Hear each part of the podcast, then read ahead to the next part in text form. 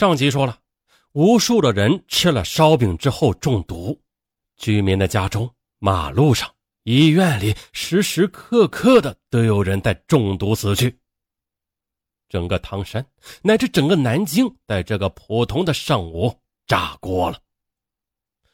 与此同时，警方很快成立专案指挥部介入调查，公安民警兵分数路，各就各位，迅速展开工作。其中一路人马立即对宗武面食店采取封查措施，防止闲杂人员进入现场。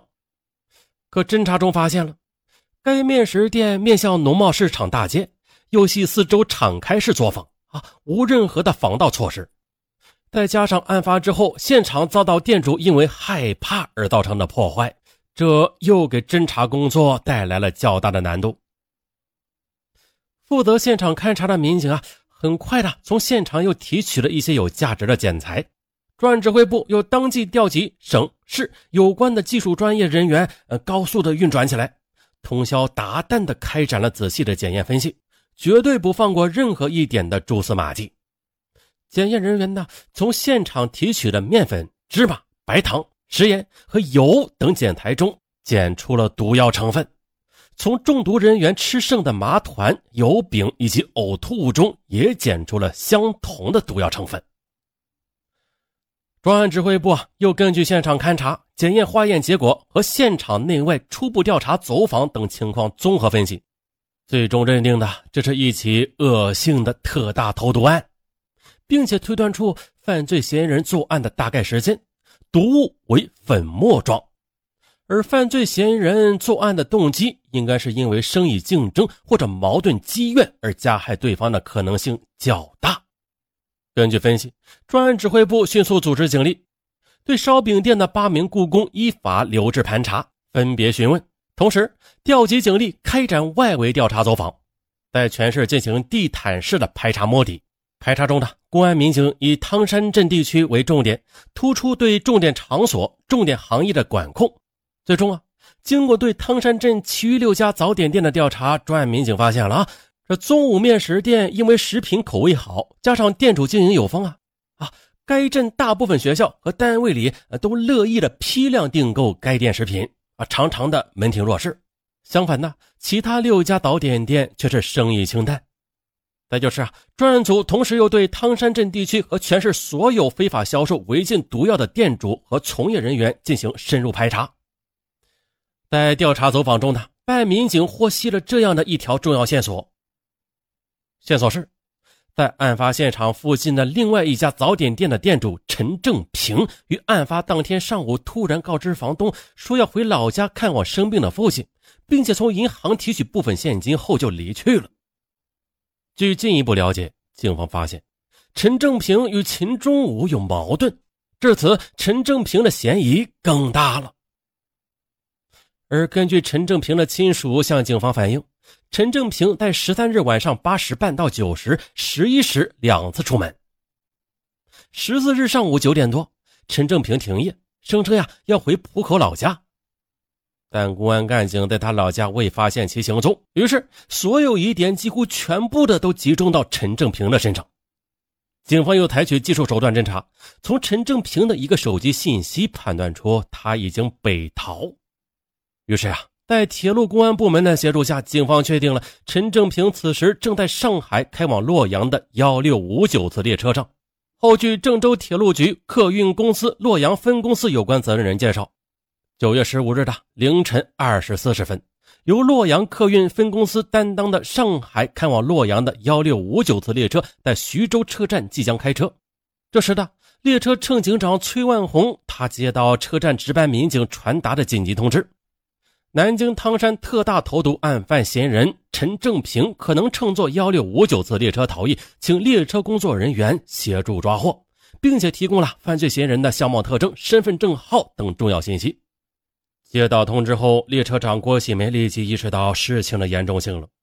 他只有一个念头：绝对不能让犯罪嫌疑人在自己担当的车上溜走。列车乘务员立即的组织拉网式的排查小组。他们根据警方提供的相貌特征，以查票的名义，首先呢，以南京预留的九号硬座车厢列为重点开始查找。对每位旅客认真对比，对厕所和座位席下也仔细查看，不放过任何蛛丝马迹可以藏人的角落。列车在夜色中飞驰，到了四点五十分，列车从商丘站开车后仍然一无所获。尽管一阵阵困意袭来，但排查小组却不敢有丝毫松懈。当他们查到十二号硬卧车厢一号时，看到一名男旅客侧着身子，脸朝里边在睡着觉。乘车长崔万红轻轻地推醒那人，那人转过身，拿出一张南京到郑州的票，惺忪的眼神。露出不安的神情。借着卧铺车厢微弱的灯光，崔万红发现了眼前这个人正是要查找的涉案人。不等那人反应过来的，崔万红一个虎扑将那人扑到铺位上，然后在其他人员的协助下，最终的将犯罪嫌疑人给制服了。崔万红迅速报告洛阳铁路公安处，并且对犯罪嫌疑人进行简单询问，以防意外。接着，崔万红等人对陈正平是寸步不离，严加看管。七时二十九分，幺六五九次列车正点抵达郑州车站，车站公安段又进行初步审讯后，随即的与南京方面联系。十六日，陈正平被带回南京审查。公安机关从其手指甲缝还有暂住遗留的衣服口袋里、内裤等处均检出毒鼠强成分。可即便如此。在警方掌握的确凿证据的情况下，陈正平依然是一天一夜不开口，一直到十七日下午一时，这才开始招供。